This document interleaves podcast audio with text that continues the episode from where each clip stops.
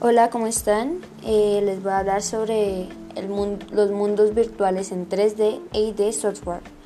En el inicio de la década de 1990 se asistió a un progresivo declive en las ventas del Commodore Amiga y del Atari CT, que se vieron sustituidos progresivamente en el mercado doméstico por los PCs compatibles cuyas cifras de venta no habían dejado de aumentar desde mediados de la década anterior. Al mismo tiempo, los avances tecnológicos de los sistemas de la época devolvieron la idea de llevar a cabo una de las mayores ambiciones desde los inicios de la informática moderna, la recreación de un mundo virtual en tres dimensiones en, pantallas de dos dimensiones. La idea se, se remontaba a 1965, cuando el pionero Ivan Sutherland Ivan Sutherland fue un, científico de computación estadounidense y pionero de Internet ampliamente considerado como el padre de la computación gráfica.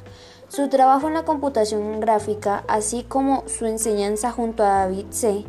Evans en, esa materia, en esa materia, presentó en un congreso un informe en el que delineaba las características de los futuros interfaz de visualización capaz no solo de mostrar el mundo tal y como es, sino hacemos sentirlo como si fuese real.